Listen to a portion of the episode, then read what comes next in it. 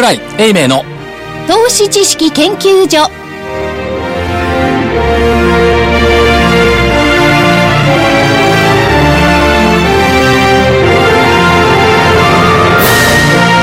皆さんこんにちは。こんにちは。桜井英明の投資知識研究所の時間です。スタジオには桜井英明所長。桜井でございます。こんにちは。正木昭夫隊長。まさきです。こんにちは福井主任研究員。福井です。よろしくお願いします。そして研究員の加藤真理子でお送りします。え今日の日経平均大引けは130円33銭高の14,163円78銭130円33銭高の14,163円78銭でした。トピックスがプラス8.00ポイントの1160.01ポイント。出来高が概算で17億8572万株。売買代金が概算で1兆8294億円。値上がり銘柄が1103。値下がりが559。変わらずが148銘柄でした。今日高値は日経平均の。高値が12時33分の14,254円44銭です。これ安値引けとは言わないけど安くなってますもんね。ですね。これ多分今日の一番安いところなんじゃな。い、ですかあ一番安いのは、あの、寄り付き。え寄り付きでしょ。寄り付きですか9まあまあそうですね。時半に14,108円16銭ですね。このだから5倍寄りの高値で終わっていればですよ、はい。たらればはやめましょう。所長言いたい言いたいことはわかるけどたらればやめましょう。加減が14,224円。また小さい話しようと言った先週の見通しは入っていたんですが、えー思わぬアクシデントがあり、ごまされたもんですから、14,163円ということで、60円ほど下回って終わってしまいましたので、また見通しは間違えたと。ね。いやこれは見通しが非常に今回難しかったと思いますね、うん。いや、すいません。毎回難しいと思うんですけど、でもこれ、今回に限ったことではないと思うんですけど。まあまあ難しいかったですね。慰めていただくでもよろしいんですけど。ただ方向感からするとあの先週の終わり頃に随分こうレンジが広いですねって話をしてましたんで、広かったのがむしろこうね。レンジを広げて、加減を下げたんですから。そうなんです、まあ、そ、その辺の嗅覚はあったんでしょうが、60円ほど残念でした。すいません。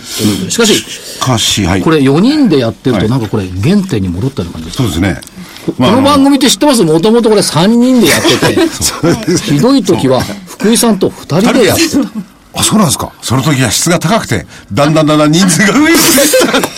まあ、それは別にして、まあ、ゲストの時にも楽しくは、あれ、やらさせていただいたんですけれども。最初はね、これ3年ぐらいやってるでしょ、この番組で。え最初こう3人でやってたんですよ。はいでそのうち1人逃げ出して、いや、逃げ、逃げ出してやむを得ずちょっと修行に。で福井さんと2人で、あれ半年ぐらいでこうやりましたね。え、そんなにないですないです私休んだの3ヶ月ですよ。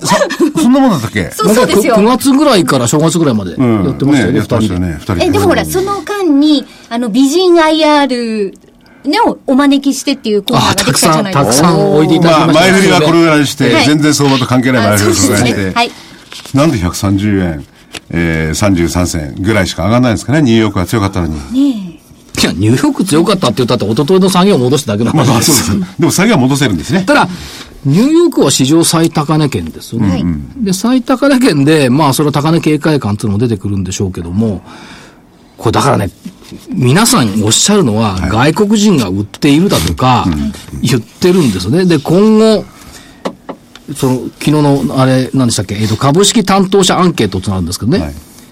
回答したのが、証券会社が72名、投信投資顧問が48名、銀行が26、信託が4、政府が10、損保が4、ということは、えーっと、まあ、証券会社って、まあ、アナリストも含めて、これどっちかというとセルサイドですよね。売り手じゃないですか。で、投信投資顧問も、まあ、どっちかというとセルサイドとは言いながら、まあ、どっちかというとイーブンと見ればですよ。銀行、信託銀行、政府、損保、これバイサイドでしょほぼイーブンですよね、これね。でも投資顧問もこれはバイサイドに見ていいんじゃないですか見て、まあほぼイーブンじゃないですか。はそうすると、彼らの1ヶ月後の日経平均予想が14,679円。はい前回が15,204円だったから、これも下がったということですけども、えー株価下落の原因を彼らは何て言ってるかっていうと、外国人売りによる需給悪化っていう人が34%。消費増税による景気失速懸念が20%。これはまあいい,、いいでしょ、これは。で、この中に私たちが買っていないっていうコメントがないんですよね。これ多分ね買っていなくても売っているってなってるいや、ね売ってるっていうのもね、だからその、聞き方が悪いんですよね。で、えーっと、現在の株価が割安としたのが64%よ、この人たちの。十分じゃないですか。で、妥当っていうのが32%ですよ。小学生でもできますが、算数すると合わせてこれ96%ですよ。そうです。ね、そう、割高というのは4%しかいなかった。で、にもかかわらず、6割が割安と考えていても買おうとしない担当者っていう感じになるでしょ、で、これ質問を変えて、今の水準で買いますか買えますかっていうふうにした方が良かったんじゃないかと。いう気はするんですが、いかがなもん。これ、買いますか買えますかっていうと相当変わるんじゃない？これ。これ、かえー回答してる方はどの立場の方なんですかね？現場のファンドマネージャークラスじゃないのこれ。だという気はしますけどね。証券会社もアナリスト、ストラテジストクラスじゃないかと思います、で、投資のとか投資顧問あたりのとこだったらば、多分、あの、所長が言うように、ファンドマネージャーだと思っていいんじゃないですかね。ファンドマネージャーっていう方たちは、はいコメントに関してね、えー自分のスタンスを持ってるでしょうからね。ええそのコメントをどう受け取るかって難しいですよね。だからだけどこれ匿名だもん。だから誰が言ってるのかねまでわかんないし。多分会社に対しての質問状なんでしょうね。うん。それでどうなんですかっていうのを出して、総務あたりから回ってきてそうだと思います。で、で誰かが書いてるんですよ。だからその、日銀の短観の調査とかそういうのと同じようにですね、誰がどういうふうにやってるのかって明確じゃない調査ってちょっとどう読んでいいかわからないですよね。でも割だって割安としては64%、妥当が32%。いや、これだってそういう意味で言えばさっきね、あの、バイサイド、セルサイド分けたけど、証券会社、投資顧問のどっちかでどっちでもいいって感じですよね。うん、だこれ、聞き方って質問によって変わるから、多分ね、聞き方がね、こういう答えが出てくるような聞き方しかしてないんでしょうね。だから、一番期待する投資主体っていうのが企業年金と公的資金ってこう出てきてるんですよ他の選択肢ってあんまり多分ないと思うんですよ。でも期待してるっていうのは、ほ自分たちも同じような立場にいるんですよ。そう。であんたが、あんたたちも運用してるじゃない。自分で期待して自分で何もしないっていうのは何なんだって。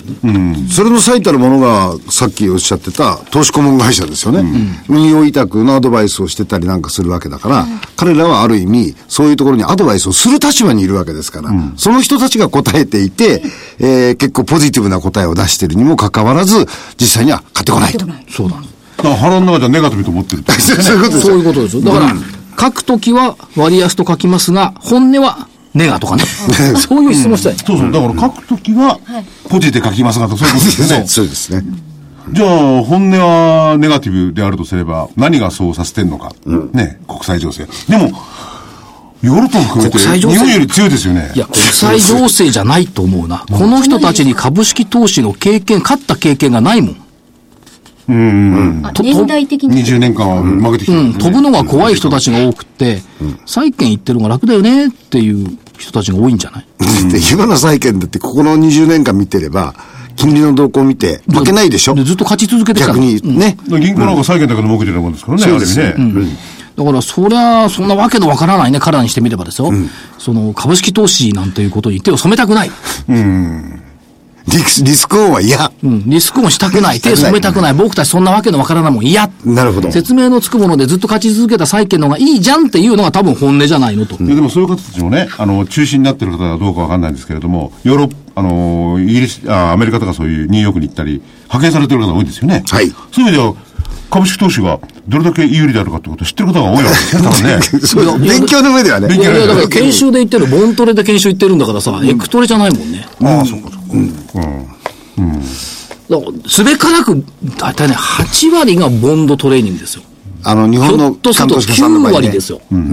それでね、まあ、それはそうなんだよ。じゃあ、世界全体が、もう上げを知らない社会になってるってことですよね。その方だけじゃないわけですからね。あ、そうそうそう。そうすると、それをどっかで、えー、スイッチを逆に、スイッチというか、こう、逆の流れになただねるのかどうなの、か。その世間一般って、この人たちの場合は特にひどくって、だって、政府損保なんて20年間株売り続けてきたんだもん。うんよく持ってますね。無理よ。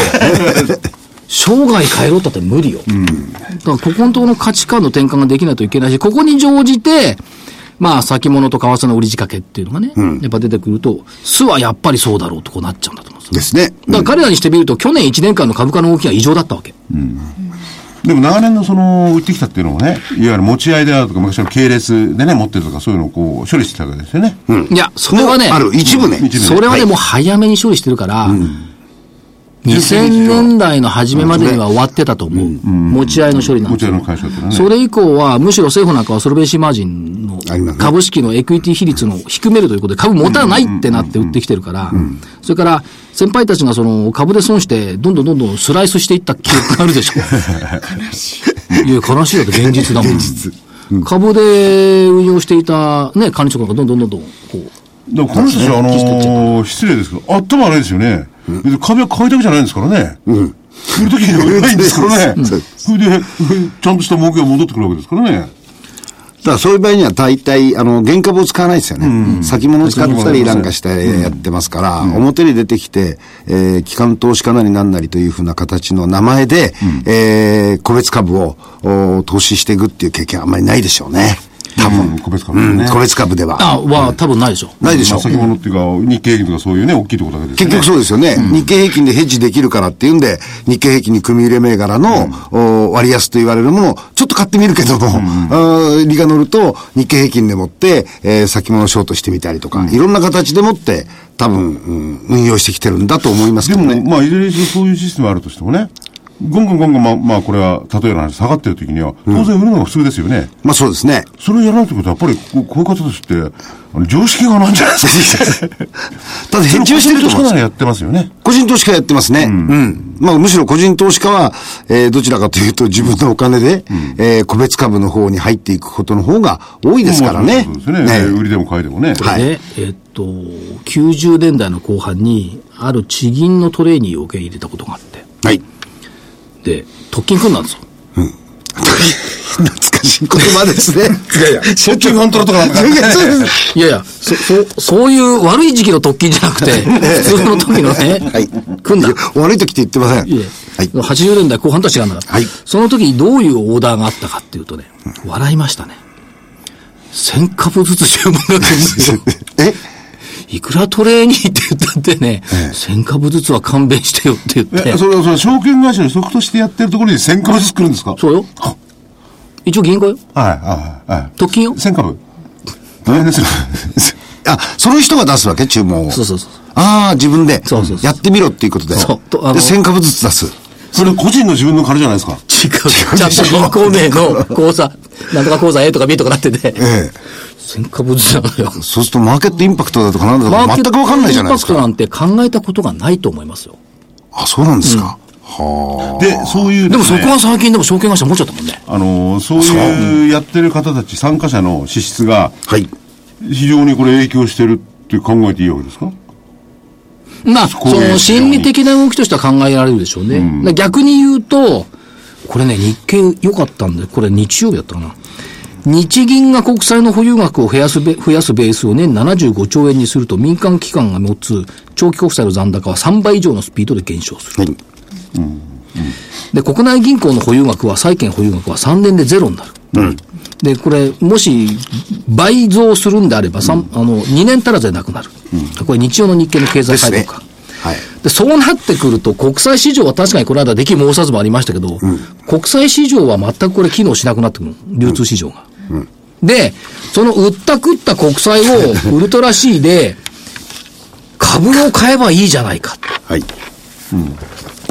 表現が多かった。ダブルバズーカと言ってました。なるほど。だから、さよなら債券、こんちは株式っていうね、何十年ぶりかに、来るかなと思ったらちっとも来ないね。まだね。というのも、日銀だってね、バンバンバンバン国債を自分のところに懐に入れるなんてことはしたがらないですけどね。そこはまずね、大前提ですよね。うん、それから、その、例えば GPIF 年金がね、その、株式の国内株比率を20%に引き上げるとすると、はい7兆6千億円の買い需要が発生するという試算が、これ、大和のレポートかな。今日さと合わせてですけども。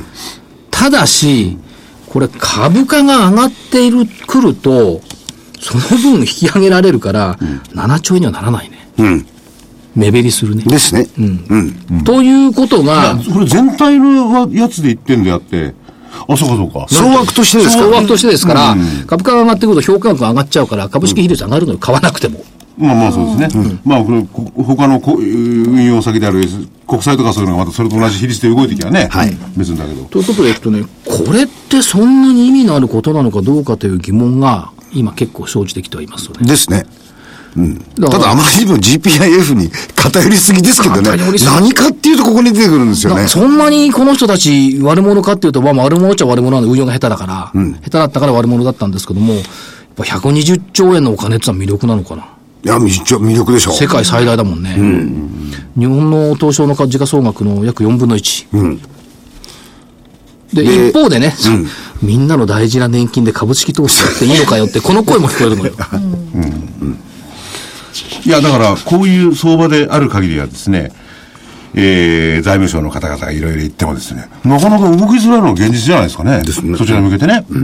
まあ、えっ、と、2月3月にかけて一部その運用委託期間を変更したっていうのがありましたから、その辺はちょっと一歩前進したかなという気はしますけど、あんまり過度な期待をここに持つのもいかがなものかっていうねまあそうですよね。感じはします。じゃあどうす、どこに期待をすればいいのか。それがないからなかなか上がってこないんですよね、これ。どう考えても。そこなんですよね。そこがね、ないんですよね。だから確かにこのアンケートに出てきてるように、その年金等々機関投資家に期待するっていうところもあるでしょうし、まあ、まあ、それは信託ですかね。あとは、あの、金融機関、銀行っていうのもあるでしょうし、まあ、個人の方々は売ったり買ったりどんどんどんどんやってますからね。やってますね。価格形成で言うとすればね、まあ70何パーセント日々動いてる中の外国人ですからね、そこに期待せざるを得ないですよね。そうですねうん。日本国内のそんなもんどうでもいいって感じですよね、ですよね。で、全体から見ると、日本株の、その、おマーケットシェア、ええ。全体のところに8%から9%前後ですよね。世界時価総額から見ると。そうすると、それが大幅に上がったからといって、自分のポートフォリオが、あの、成果が大きく改、それに伴って改善したかっていうと、そうじゃないんですよね。8%が10%動いても知れてる、うん、0.8しか増えないんだから。だから、むしろ大きなアメリカなりなんなりっていうマーケットが、それこそちょっと値上がりしたら、その分のパフォーマンスははるかに、うん、大きくなるっていう。ところなんで、まあその辺のところもちょっと今回のこのインパクト、セルモーターは動いたんだけども、エンジンに火がつかないで、故障しちゃってるかなっていうような感じになっちゃってるのが、今のマーケットの現実じゃないですかね。ただ冷静に考えるとね、昨日段階で予想 PR13.86 倍。はい。これって、まあ比較の問題ですけど、ずいぶん安い水準ですよね。安いです。PBR が1.25倍。でこの間もやっぱり14倍台を PR 割れると反発した。今日が100円も、まあギリギリ14倍ぐらいかな、今日ね。それから配当利回り1.6%。これもいい水準いいですねそれから株式益回り6.8%。えー国債利回りが0.59だから、10倍回るのよ。です。で、普通、常識で考えたら、どっちで運用するって言ったら、普通は株で運用するんですが、どうしても債券になっちゃうのね。いやそそれはだからさっきも言ったように、国内の人を対象にして見てるからですね。ですね。海外の人はそんな別に見見ないですもんね。それはそれ、これこれで見てくる。ですよね。だから、こういうデータから見れば、それなりの水準になったら、やはりきっちりと、その買うべきものは買っておくっていう人たちっていうのは、かなりあるんだと思いますよ。ただ、表に出てくるのが、どうしてもその、短期のプレイヤーみたいな人たちが、動き、動かしちゃうんで、そういう部分のところがなかなか表に出てこないということなんだろうと思いますけどね。でこれ、武者さんかな、言ってたのが、その、例えばバブルの頃って、国債利回りが 6%, 6ありました。株の益回り1%しかありませんでした。その時にみんな何買ったかって言ったら株価って言ったら、い逆をやるっていうの。で結果はね、この時、例えば6%の国債買ってたら今頃もう、まあ、みんな買ってたんだけど、ずっと持ってたとしたらね、これ超ルンルンなんです。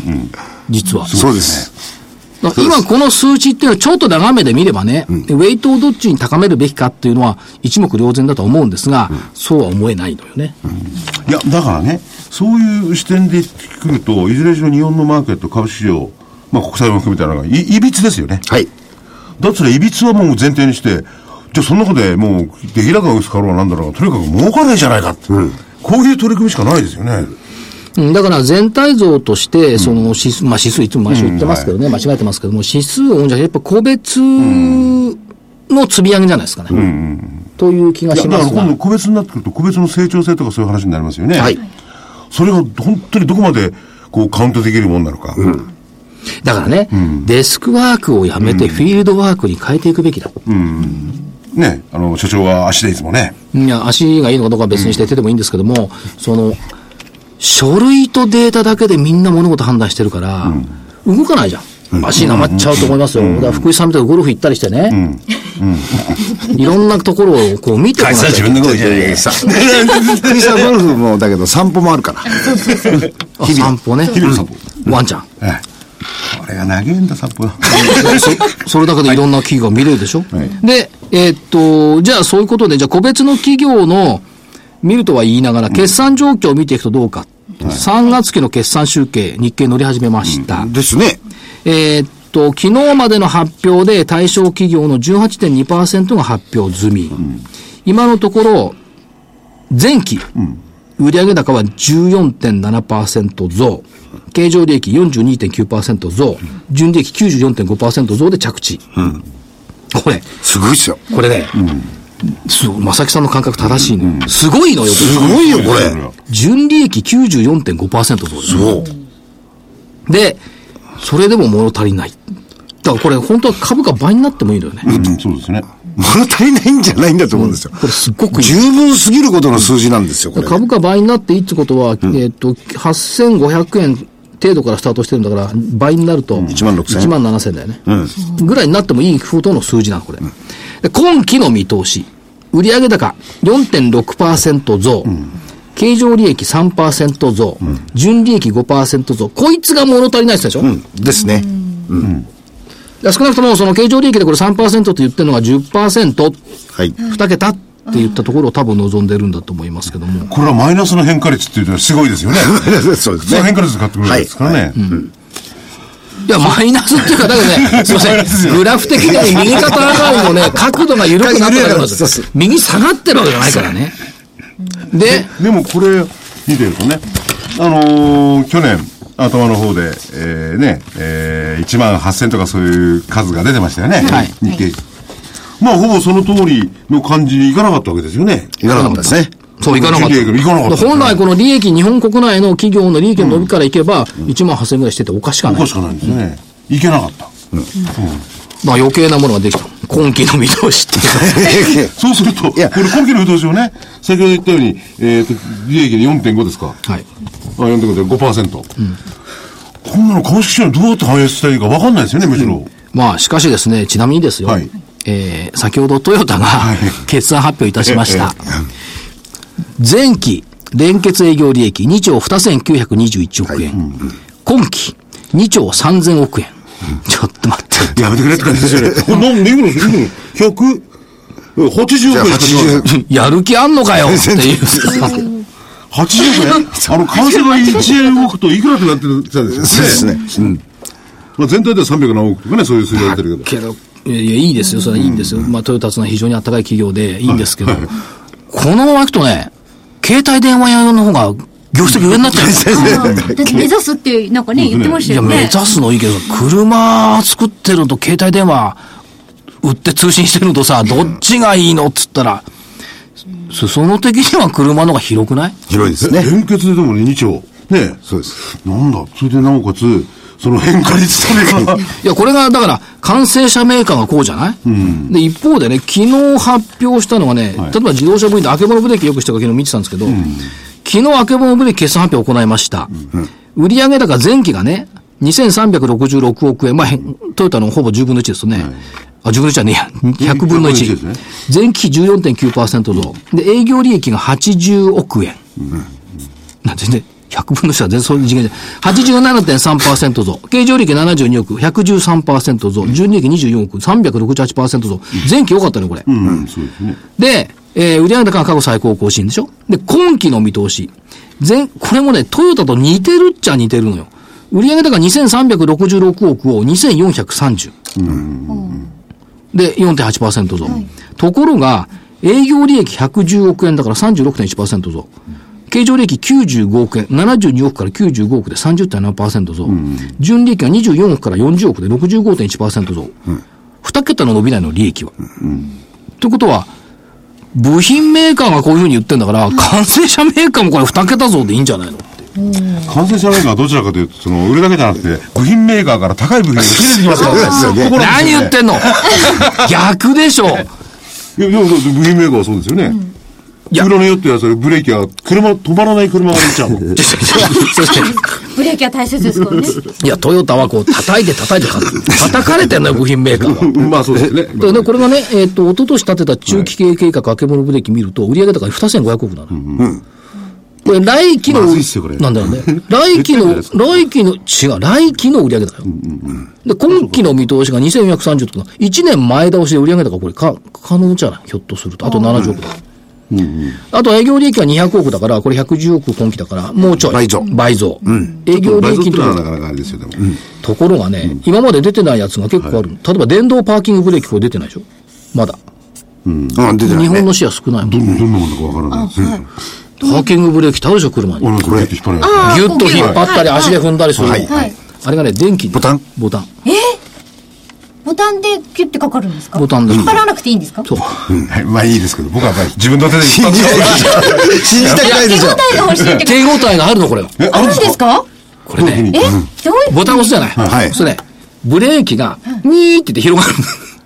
音が広おる。で、ガチャって。あ、作動してるっていうのが実感としてあるんですか？そんな足で踏んだり、ビュッと引っ張って、ギギギギってギアの音がするだけじゃないの。ちゃんとブレーキがかかる音がするの。ギッって言うんですか？いいですね。これ、この、このこの間金曜日の番組でも言いましたけど、この電動パーキングブレーキ優れもので、はい。シートベルトしてないと外れないのよ。ああ、うん。ちゃんとしてないとダメそう。シートベルトしてないと外れない。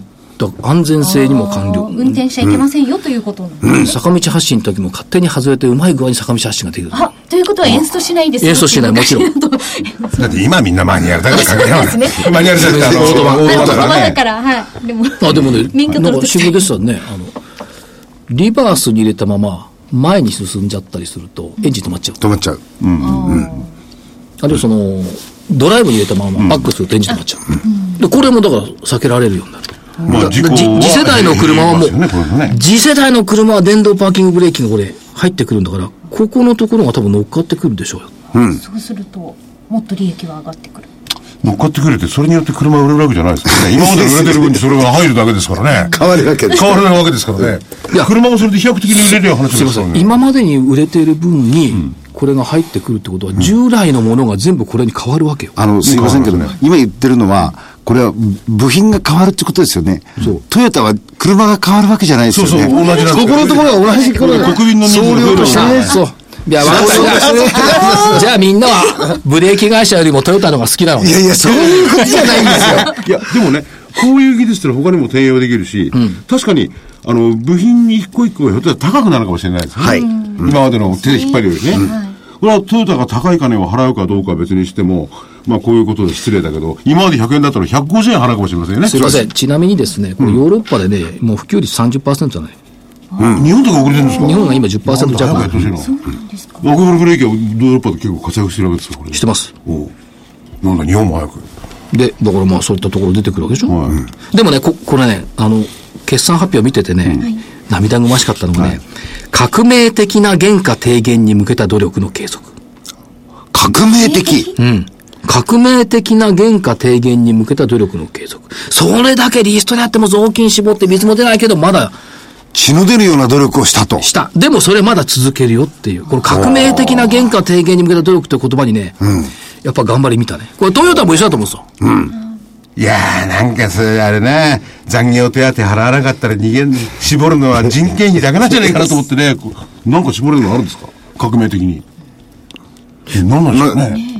いやだから、世界各地でいろんなそのコスト削減やってるんでだから。工場をより効率化するとか、だって消費地に近いところの工場に、あの、移そうそうして日本からどんどん出てくる日本も出てっちゃ出てっちゃうんですよ。だから日本で作ってないもん。ぜメキシコだとか全部現地で地産地消だから。ですよね。うん、そういうことになりますで、そよね。こだとじゃあ、今度工場の人数を減らすとかそういう話ですよね。ただ、あの、全体的にいろんな費用が安いですから、多分そういうところの方が、うん、効率化だけしていけばね、かなりの部分は、で、メキシコですらね、今アメリカのそのエネルギー革命が本当かどうかは別にしても、メキシコにあった工場はまた国内、アメリカに戻してますからね。はいはいはい。だからメキシコもそれほどね、あの、価格、労働力の価格競争力っていう意味ではなくなってるんですよ。ね。中国と同じですよね。ね、うん、うん、あとね、見てて、あれだったな。インスタントラーメン人気。あこれだ、この話は面白そうだ。これはいいなんで？ね。これはいい。いや、これこんなもはのは美味しいこれはですよね、ね。正木社長がね、絶対所長の揚げ足取らないですよ。大丈夫です。ま、まなさん何が一番好き？僕、今札幌一番。これがね、あ、人気なんですよね。あのね、市場関係者とか投資家さんはね、札幌一番が好きなんだよ、なぜか。あ僕札幌一番好きだって一番売れてるって聞いや、あのー、スーパーとか個別名称言わせて、出前一番、出前一丁ですね。それは日清でしょ？で、札幌一番はね、未上場なんだよ。山陽知ってる食品。山陽食品。群馬。あ、未上場です未上場山陽食品カタ。カナのそうですそうです。で、私は個人的には、あの、なんだっけ、マルちゃんのさ、醤油味の、マルチ何麺だったかな？な、えっと、生麺じゃなくて。うん、なんか、あれ、か、でも、チキンラーメンも好きですよね。チキンラーメン好きですね。最近、あのー、大体こう、生麺を買ってきて、こう、自分で茹でるパターンにしてるんですけど。でもそのインスタントラーメンっていうのは、今、アジアでもすごい人気なんですか？あのね、香港はね、完璧に出前一丁が一番人気だった。ほら、ほら見ろ。香港の人たちは味がわかる。なるほど。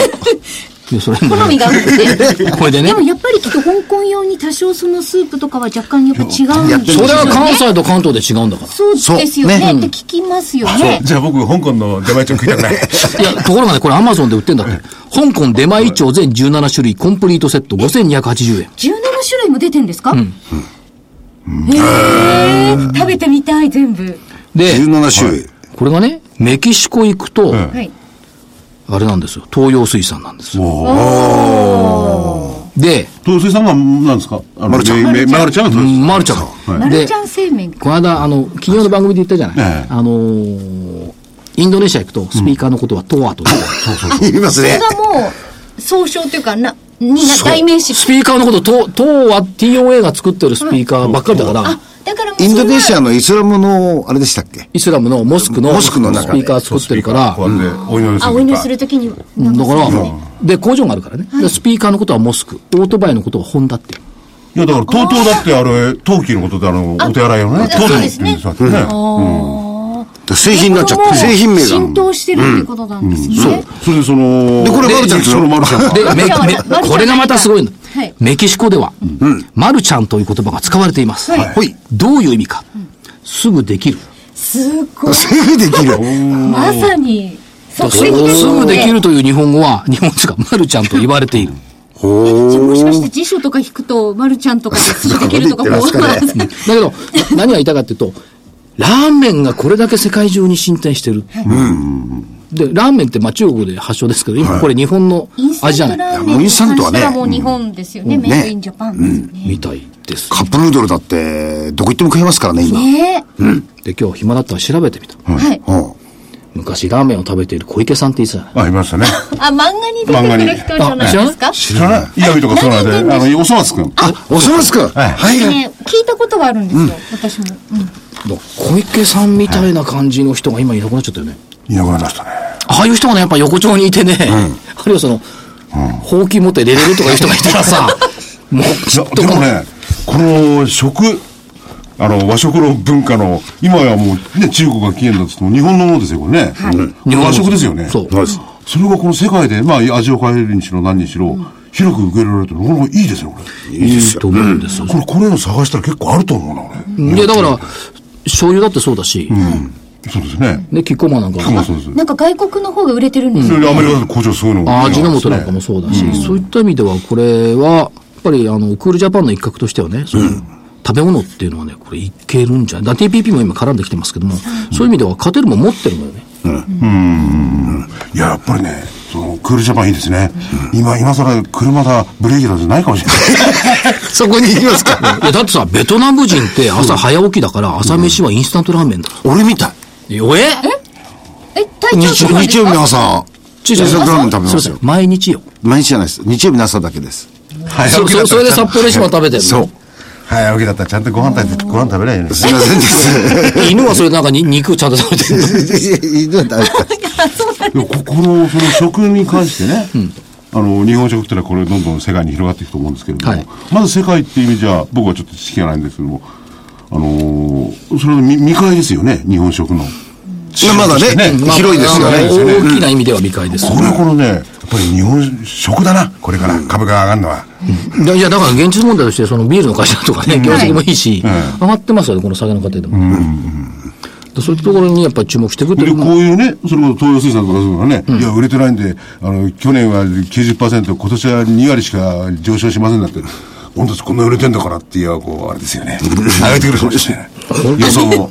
本件出前1兆全17種、このあることじゃ確か知らなかったもんね。私も、あの、こう旅行とかに行くと、スーパーみたいなところによく覗きにね、見に行ったりするんですけど、であーってこう横文字で書いてあって、こんなのあるんだななんて思いますけど、ど、どこ、どこに旅行、どこ行ったんですか？えあの、今、ここ最近海外行かないですけど、海外行った時は香港とか。あもうすでにありましたか昔でも。あと、ありましたね。あの、はい、マレーシアとかでもこう、横文字になっているものがありましたよね。あとほら、花王がね、14年ぶりに高値を取ってきたとかね。はい。やっぱり日用品だって、結構ね、こ日本のものね、かゆいところに手が届くほどいいの。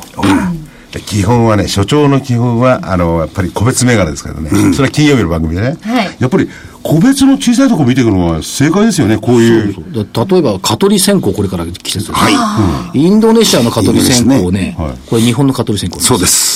で、日本よりもはるかにきつい蚊取り線香。やっぱり。もう蚊がパンパン落ちてくる。じゃなきゃ効かないんだ。聞かない。あ、蚊がつ、なんかこう、生命力があるような蚊なんですね。まあ、蚊っていうのはいろんな病気あれはねフマキラーだったかな。そうですね。非常に。うんすごいですねフ。マキラーにね、行った時に社長さん言ってたもん。うちはインドネシア強いよ。で、インドネシア。質が違うからねインドネシアではみんな蚊取り線香とフマキラーって言うんでしょ 違う。最近言ってるかこれかもしれない。らそうなるかもしれない。で、別の人は緊張っていうかもしれない。ああの、面白いのはねあの、インドネシアなんかだと、あの、例の養殖のブラックタイガーですか？はいああいうものまで逆に言うと多角化して、えーで、あそこ確か大きな競馬場の横に、大きな、あの、お屋敷を持ってられますよ。うんそうなんです。偉く、あの、こう、き国に貢献したっていう。これからはね、食ですよ。で、昔はね、あのー日本のね、改善という言葉がね、エジプトだって改善になって流行ったっていうけど、そんなもんとんど聞かないから、むしろこれからマルちゃんとか、そういうのが世界で。少し食を追求しましょうかね。で我々だって外来語たくさん使ってるんだからね、みんなに日本語使ってもらって別に悪くないあ、。そうですよね。もっと広がっていくといいです日経ね。平均130円、33銭しか上がってないけど、なんか食の話でひょっとしたら、金もついて儲かるかもしれないと考えると、明るくなってきますよそうよ。そういうふうに、ポジティブにね考える。そうしまうん。探せばいくらでもあるような感じただまあそうは言っても、マーケットで起きてることは S q 値の戦いがあってるだけだ明日ですね。そう。明日ミニ、そうなんですよ。ミミニ S q なんですけど、いや、要するにメジャー S q が14,429円だから、ここの攻防戦をやってると、売り方はどうしてもオプション S q を13,000円台に持っていきたいんだろうって、このバトルがあるんで、そこでウクライナとか中国持ち出すからわけわかんないから。そう。それで出がらしみたいなね。そう。いや、出がらしはこれはやっぱりウクライナとか中国、あるいはどうなんですかね。あの、首相失職したタイとかね。福井さんのね、ネガティブコメント当たるから怖いのよいや、。でもね、これやっぱり最大ウクライナですね、これねウ。クライナですか？長くなりそう。いや、長いっていうよりも、まあ個人的にも含めてね、それが戦争であるとか、もう今は内戦だと思うんですよ。そういう人も亡くなってますしね、困るんだけど、やっぱり国際的にこれ、こ怖いですよね。怖いです。まあでもウク、ウクラあれ面白いね。はいウクライナからパイプラインで原油、あの、ガスとか送ってるじゃない。で、前に止めたんだって、一回。はいなんだかあったじゃないですか。で、止めた時にね、でもドイツとかに送んなきゃいけないから、ウクライナの分だけ減らして送ったんだって。でウクライナがみんな使っちゃったんだ。途中で抜いた途中で抜いちゃった。で、2本だか3本ヨーロッパに行くやつがあって、その2本かなんかはね、ウクライナ取ってるんですよ。でウクライナは、あのらルートで。制裁やられても自分のところで使っちゃう。あ、手前にあるから。だから自分で本当に1000円が抜いてたって。いうのいや、でもそれとね、あとは今度中ロが、この月末に共同の軍事訓練なんかもやるでしょ、はいはいはい。その辺との絡みなんかも含めてね、やっぱり、ウクライナ情勢、これ、外国人投資家すごく見てますよね。うん、見てますね。日本人はあまり興味ないようだけど。遠く遠くの方ですからね。まあね、朝と昼が逆転してるからね。それはいいんですけど、えーウクライナの問題で今のお話のあった中ロの接近ということになってくると、これは日本のプレゼンスもうちょっと高まるでしょ？ってうんまあまあ、どどういう。地政学的に？だから、ベルリンの壁崩壊した後に日経平均って落ちたのよ。まあ、ほぼ同時に。ということは、ここの緊張感のある地政学の中で日本の株高ってあったと。思うの。で、ベルリンの壁なくなって、ソ連崩壊して、中国も民主化されて、日本のプレゼンスって減ったよねって当然株価も安くなってもしょうがないよねっていう、この流れがね、逆回りしてきた時はどうなるんだって話です。でも今はとりあえずはやっぱり大陸っていうか海よりも大陸を目指したこういろいろごちゃごちゃがありますよね。でなおかつまずいのが、やっぱりロシアにしても中国にしても、じ自分の国内でいろいろ抱えてることですよね。その辺はね、歴史を見ると自分の国内なんか必ず外に出てくるんですよね。やめてほしいな、そういうの。で、我々からはちょっと見えにくいんですよね。見えにくいんです両方とも。うん。でもその日本のそのプレゼンスがそれによって、私は高まると、まあ10年単位で見ればですよ。その明日とか明日って高まるとは思わないけど。あの、小さい部分でもって、あの、食に関する小型のものを探しながら、大きな地球規模でもって、やっぱり別の目を持って見るという、こういうことですね。やっぱりその時には10年単位で見なきゃダメですそういうことですね。そしたら当たってるかどうかなんて関係なく。しかし、これさ、もうあと10分しかないんですけど。そうそう、どんどんそれで、とりあえず、はいあの、予定の前にお知らせがちょっとあるじゃあそれ、はい。えーお知らせ、えーセミナーのご案内です。えー金沢の皆さん、ラジオ日経プロネクサス共催、企業 IR& 個人投資家応援イベント in 金沢を5月24日土曜日、石川県金沢市高林坊にある北国会館10階高林坊プラザホールで開催します。桜井英明さんによる株式講演会のほか、株式会社フージャースホールディングス、あけぼのブレーキ工業、先ほどお話がありました。選手会の IR プレゼンテーションをお送りします。面白くてためになる、そして企業 IR も聞ける、個人投資家応援イベントにぜひお越しください。5月24日土曜日、金沢市中心部高林坊にある高林坊プラザホールで開催の企業 IR& 個人投資家応援イベント in 金沢。参加は無料です。今すぐご応募ください。お申し込みはおはがきに、住所、氏名、年齢、職業、同伴者を明記の上、郵便番号105-8565、ラジオ日経、5月24日、金沢 IR イベント係まで。締め切りは5月16日金曜日必着です。ラジオ日経のホームページからもお申し込みいただけます。抽選で150名様に地図入り招待状をお送りします。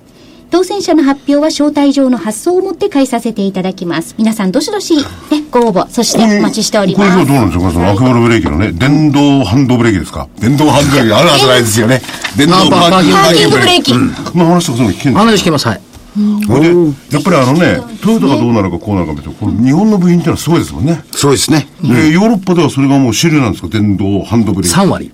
3割今3割。あ3割まだ3割。これから普及するところ。3割超えてから普及するから。あでもね、さっき言ったじゃない、その、まあ、コリンボっていい響きですよ。あ。こういうのいいですごく。綺麗ですよね。香る林の、そうあの、地の。坊主ですねこうまあ、昼より夜のがいい場所ですけど、あ、そうなんですか？それはそれとして、えっと、さっき言った涙ぐましい革命的な努力ってあけぼの言ってたじゃないはいで、さっきね、あけぼのブレーキの広報の担当所長と話してて、涙ぐましい革命的努力してると思った。うん。当日の朝バスで行く、あ、当日の前日の夜バスで行くんだって。おお夜行バス夜行バス。飛行機の話経費が安いから。ああ。でも今、だいぶね、あの、バスもね、あの、シートとかも良くなってるみたいですよね。それも担当者だけじゃないよ。全員それに乗ってく。あ、その、このイベント、IR セミナーにいらっしゃるあのスタッフが。、偉い方も。もう皆さん。なんで僕はね、人件費を稼ぐとか、みんなが必死になってやってんだよ、偉い方と一緒に。そうだこれはねそういうのやっぱり聞かないと分かんないですね。確かにね、革命的なね、コスト削減努力してると思うよ。徹底してますねいや、。だとすれば、それやっぱり中身はこういうところで聞きたいな。うん、ぜひおいでいただ本当に。それがね、あの、庶民感覚からしても理解できるものとかね、人を切らない革命的な、あの、なんていうんですか、その合理化努力がどんなものを聞いてみたいな、これ。でちなみに、あけぼのもそうだ、選手会もはい、個人向けの IR っていうのは多分、創業以来初めてだと思う。あ、そうですか。これそうですよね。私はあの、利用者の一人ではありますが。そう。ですよね。はい。これも面白そうだな。自分で使ってるえーと、から所所長による株式講演会もあるわけですね。はいこれはまあおまけみたいなもんですけどね。えで、この時に出て、後の3社の時にはみんな起きてください。いや、三社のあの、か 掛け合いでやるから。あ、そうなんですか。じゃあ、こう、鋭い質問掛け合いとか質問しながらね。どこバスで来たんですけどね。どこに申し込めばいいんですか、もう一遍。あ、じゃあお申し込みの方法。えー、おはがきでご応募ください。住所、氏名、年齢、職業、同伴者を明記の上、郵便番号105-8565、ラジオ日経5月24日金沢 IR イベント係までお申し込みください。ホームページからもお申し込みいただけます。締め切りは5月16日金曜日必着です。どうぞお早めにお申し込みください。で、よ予定で。うんはい。えっ、と、予定はですね、明日がオプション S q それから中国の4月の生産者消費者物価、えーっと、月曜日景気ウォッチャー調査、国際収支、それから TPP 参加12カ国の交渉官か、交渉官の会合、少しは進むんですかこれね。牛肉とかいろいろありますよね。いや、全然進まないんじゃないですか。あまりさんとか、こう、本当に厳しそうですよね。13日マネーストック、アメリカ小売売上高、ドイツ ZEW 景況感、14日、えーアメリカ卸売物価、15日、1、3月の GDP、国内ね。これなんか良さそうよね、換算的にはね。13はね。うん、13はいいと思う。四六が問題なんで、それからアメリカの鉱工業生産とフィラデルフィアの連銀指数、ドイツユーロ圏1、3月 GDP、16日金曜日、アメリカ住宅着工件数、ミシガン大学消費者信頼感、インドの総選挙と。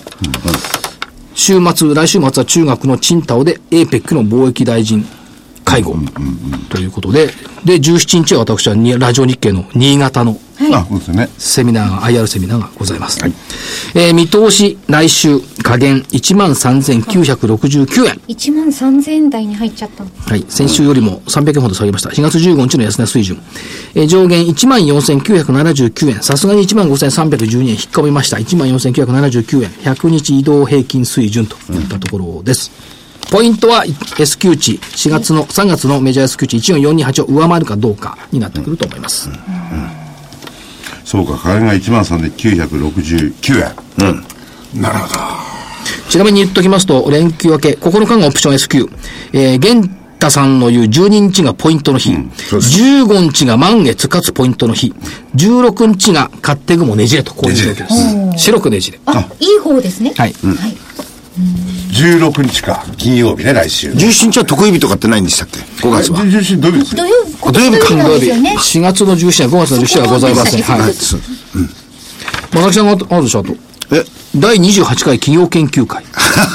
はあってなあと、久々なんだ。からまだちょっと先なんですけどね。いや、先なんですけど、今回は大阪に行くんですよね。神戸です。神戸ですから、関西にえ桜井さんと一緒に行って、つい。に企業研究会、海外進出じゃない？海外で 繋がってる、繋がってる。つながってます。一応、そちらに行って、神戸で、えー TOA という、先ほど話に出ました、スピーカーの会社ですね。はい。この会社で、えーあの、製品を見ながら話を聞くことをやりたいと。今回はね、ちょっといいですよ。こ工場がそっちらにあるんですかあるんです。工場があるんです。で、ショールームがあるんですよ。ポートピアの方にあるんだよね。ええですからいろんなものが全部見れるんで、そこで、えー会社の、おええー方からお話を聞きたいとこ。れこそまさに研究会ですよね。はい。今回は、えー加速を20 28回目にして初めて研究会です。いやいやいや、今までの。いやあの、社長の顔を直接ね、見られるケース、この研究会も多いですけれども、はい社長の顔だけじゃなくて、やっぱりこういうもん見たいですよね。見たいと思いますね。うん。で製品まで全部見れるっていうのはね、なかなかないですからね。ええそのものを。ラーメン屋さんですとね、食べさせていただけるんでしょうけど、これは食べられませんが。またすぐ食べることあそうですか人の金でそういうことばっかり考えてダメはいです、よ。わかりました。はい。あ、これホームページの方からお申し込みいただけそうですね。日本 IFA 協会のホームページぜひね、の方ね。あの、はい。ご参加皆さんね、ちょっと先の話になりますけれども。はい。お待ちしております。でもやっぱりそういう形で、あの、ミクロとマクロと両方ね、やっていかないと、株式投資なかなか難しいところがありますんでね。ですね。ね、やっぱりでもね、所長が言ってるように、マクロをパッとこう、非常に長いスパンで捉えて、その中でやっぱりミクロをこう見ていくってのはいいですよね。そうですね。でミクロを見ると結構明るいのが出てくるかもしれないですよね。マクロじゃわかんないけど。いや、個別企業やっぱりね、当たってると、明るい企業も多いし、そういう声も聞こえるんですが、それがマーケットに反映されてないところがちょっと寂しいところ。ですね。かなとい逆にそういうところが儲かるかもしれないですね。その通りかもしれない。光るところを見つける。うん確かにそれは言えるかもしれないですね。え、それでは今週はこの辺で失礼いたします。それでは皆さんまた来週。さような礼しますら。失礼します。